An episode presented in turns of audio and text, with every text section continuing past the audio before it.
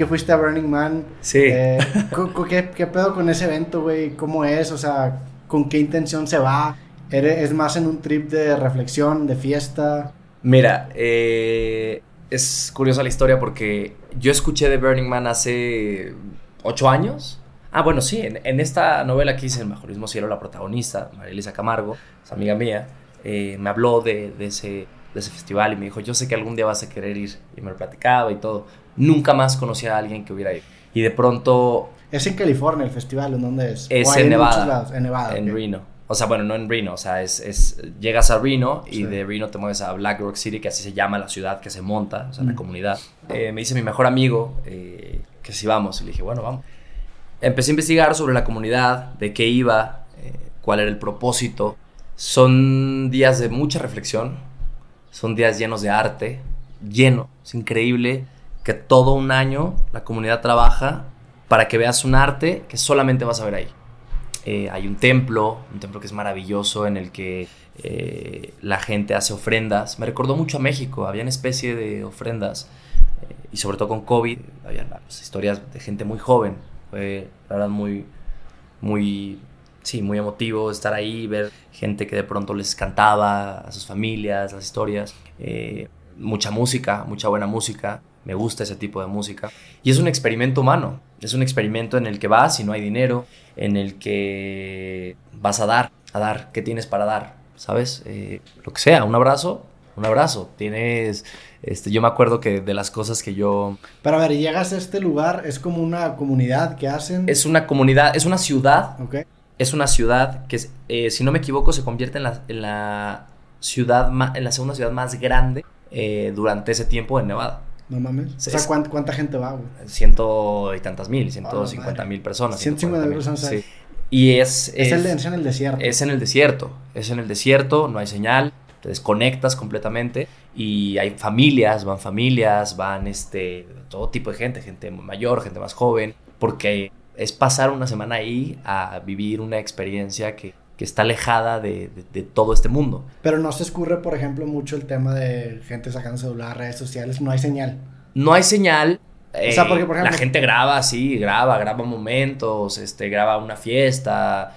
Eh, sí pasa, sí pasa, claro. O sea, no pasa nada, pero, pero me parece que hay mucha prudencia. De pronto puede voltar a alguien y decirte, oye, no me gustaría que me grabes. O, eh, pero es un lugar en el que la prudencia existe y en el que va de muchas otras cosas. Obviamente, yo, una de mis pasiones es la fotografía. Sí, tomas fotos cabrón, Sí, sí, me, fotos, me encanta la fotografía y era inevitable. Había momentos eh, en los que quería tomar, yo llevaba mi cámara. ¿Qué cámara tienes? Eh, una Canon, es una E1, eh, pero es, es, análoga. sí, sí. Ah, es análoga. Dejé, lo dije, sí, tenía cámaras digitales y más. Lo mío está ahí.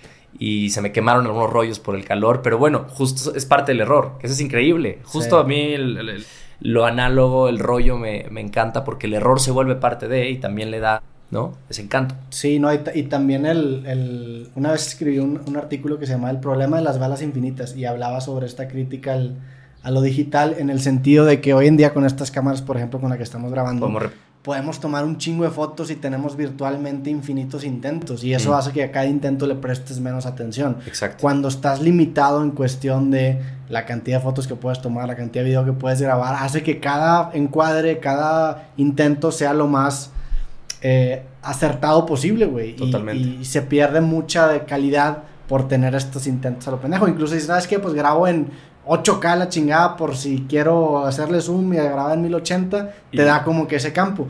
Y funciona, es, a veces se agradece, pero también a veces dices, pues ya no le estoy poniendo tanta atención a cada intento por...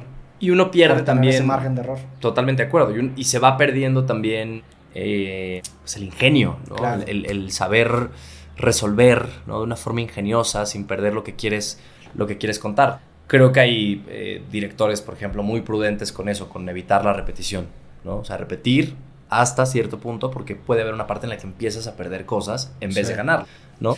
Pero bueno, hablando de Burning Man, yo eh, fui eh, y me sentí muy libre. Sentí que mis acciones, pronto al ser figura pública, y lo tengo clarísimo, hay, hay una parte y es un precio que uno paga. No me peleo con eso, pero sé que así es, que es que mis acciones tienen otro tipo de repercusión, ¿no? Si cualquiera de mis amigos se pone la peor borrachera de su vida y termina ahí en el piso, pues lo vamos a ver nosotros. La probabilidad de que si yo hago alguna de estas cosas, me van a grabar, me van, ¿sabes? O sea, como que hay una, una atención más particular sin creerme importante, simplemente lo que es.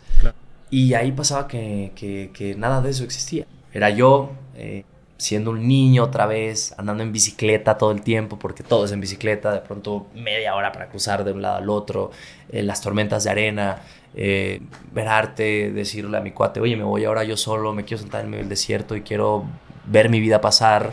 Es increíble. Sí, es increíble. esa necesidad de escapista está es presente cuando empiezas a considerar el hecho de que, puta, si me pongo esta peda y me graban y me documentan.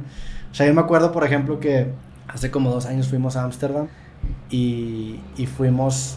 Eh, o yo me sentí también en un plan aislado, pues la verdad es que aquí en México sí ubica mucha gente el podcast y yo si me salgo de México, la verdad es que casi nadie ubica mi trabajo, entonces armamos como que este Eurotrip y me sentía muy infragante.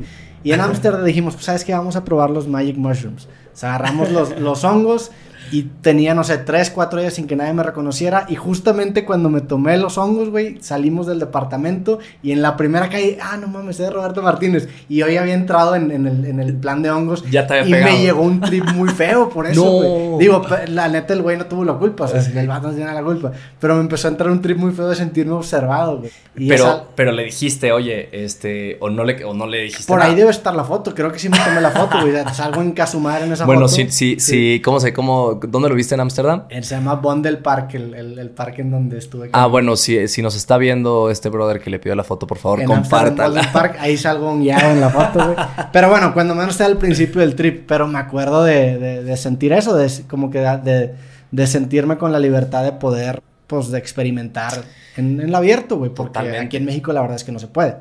No, eh, sí, eh, es cierto, es cierto que no se puede en, muchas ocasiones. Y ojo, tampoco es queja, porque definitivamente esta carrera nos da un chingo y nos abre muchísimas puertas y es un inconveniente mínimo a comparación de todo lo, demás que te Te digo la verdad y que, y que seguramente por lo que veo será así también para ti. Yo no, tampoco me peleo con eso. Yo me la paso muy bien, Roberto. Me la paso muy bien. Yo no me quiero perder de nada. O sea, cuando digo no me quiero perder de nada es de pronto alguien puede, alguien que no me conoce mucho, de oye, pero te importa ir aquí, que no me importa, vamos ahí. O sea, no quiero que mi trabajo, que es una parte de mi vida, de pronto sea una, me, empiece a limitar en otras cosas. Yo tengo una vida y, hace rato que me preguntabas de, claves y demás, como que, por lo que creo que también me, ha podido ir bien, es porque amo lo que hago, es mi pasión. O sea, tengo clarísimo que, que ser actor me ha generado N cantidad de cuestionamientos que ha hecho que sea la persona que hoy soy, pero es una parte de mi vida. Lo más importante es mi vida. Y no puede ser más importante que mi vida. Cuando uno se lo toma ya tan en serio, empieza a perderse esa magia y dejas de disfrutar o sea, me lo tomo en serio, es un juego. Eso, eso fue increíble de niño. O sea, que recuerdo a Adriana Barraza, que, que una tremenda actriz mexicana, no sé si la conozca, eh, nominada al Oscar. Fue mi directora en, en, si no me equivoco, fue Aventuras en el Tiempo o Cómplice al Rescate, una de estas dos, creo que Aventuras en el Tiempo. Eh, y recuerdo crecer con ella y escucharla y decir y explicarnos cómo iba a funcionar y decir, esto es un juego pero con responsabilidad. Y así hay que tomarse las cosas, ¿no? Siempre, siempre gozándote